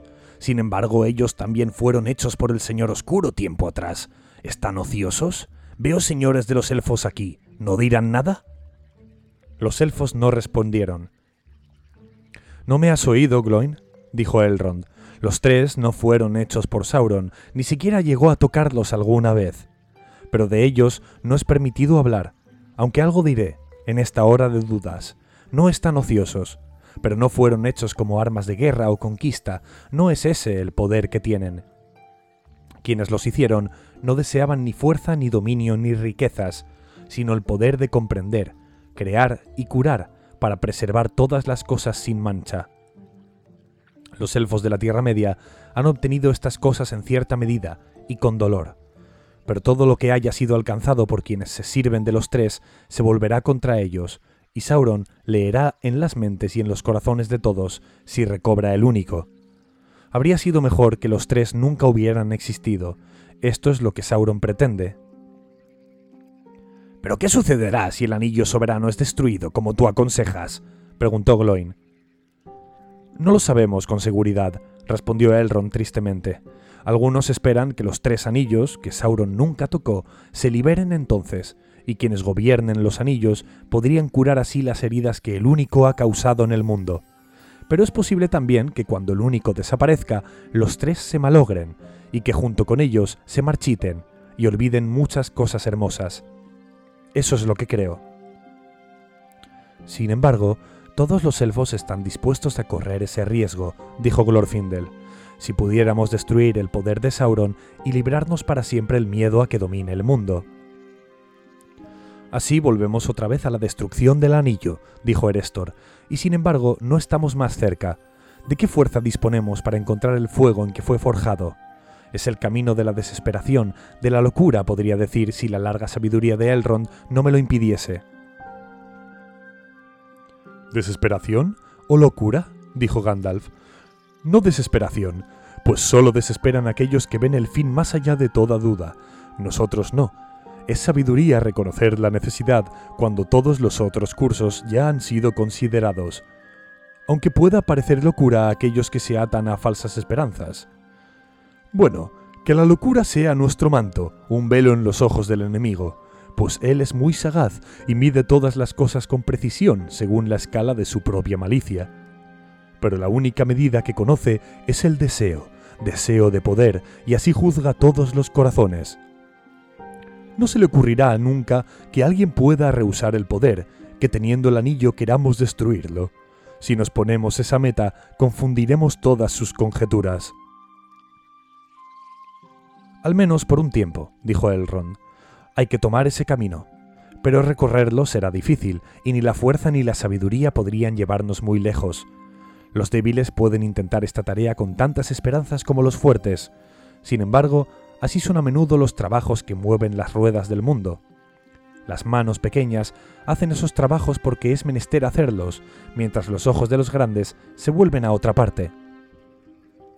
Muy bien, muy bien, señor Elrond, dijo Bilbo de pronto. No digas más. El propósito de tu discurso es bastante claro. Bilbo el hobbit tonto comenzó este asunto y será mejor que Bilbo lo termine, o que termine él mismo.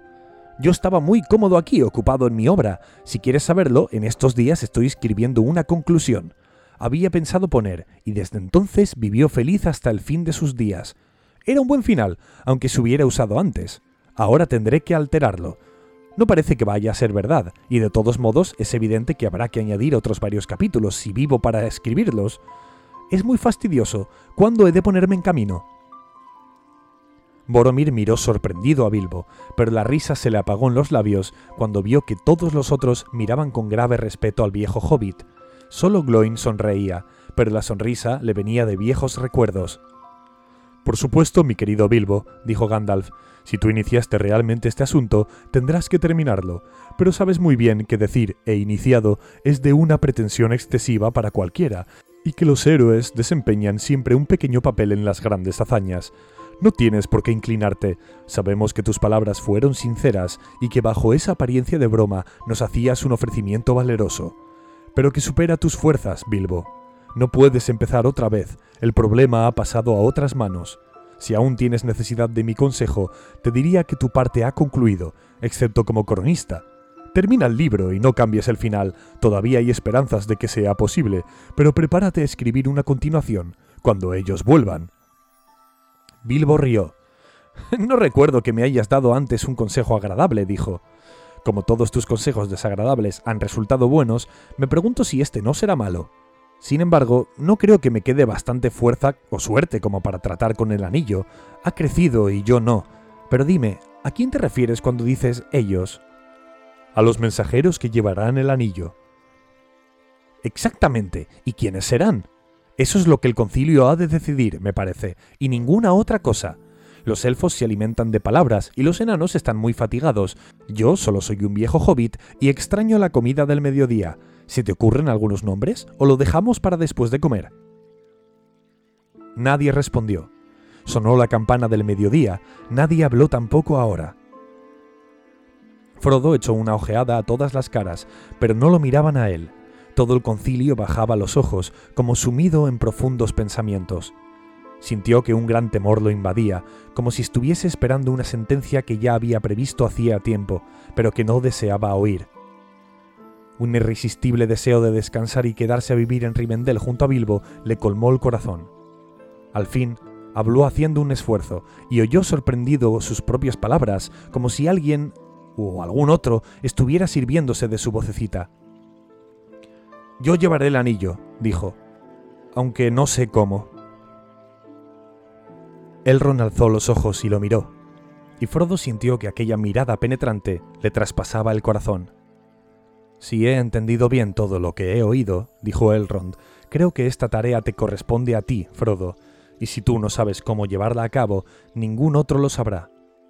Esta es la hora de quienes viven en la comarca, de quienes dejan los campos tranquilos para estremecer las torres y los concilios de los grandes. ¿Quién de todos los sabios pudo haberlo previsto? Y si son sabios, ¿por qué esperarían saberlo antes que sonara la hora? Pero es una carga pesada, tan pesada que nadie puede pasársela a otro. No la pongo en ti, pero si tú la tomas libremente, te diré que tu elección es buena, y aunque todos los poderosos amigos de los elfos de antes, Ador y Urin y Turin, y Beren mismo, aparecieran juntos aquí, tu lugar estaría entre ellos. Pero seguramente usted no lo enviará solo, señor, gritó Sam, que ya no pudo seguir conteniéndose y saltó desde el rincón donde había estado sentado en el suelo. No, por cierto, dijo Elrond volviéndose hacia él con una sonrisa. Tú lo acompañarás al menos. No parece fácil separarte de Frodo, aunque él haya sido convocado a un concilio secreto y tú no. Sam se sentó, enrojeciendo y murmurando. En un bonito enredo nos hemos metido, señor Frodo, dijo meneando la cabeza. Fin del capítulo.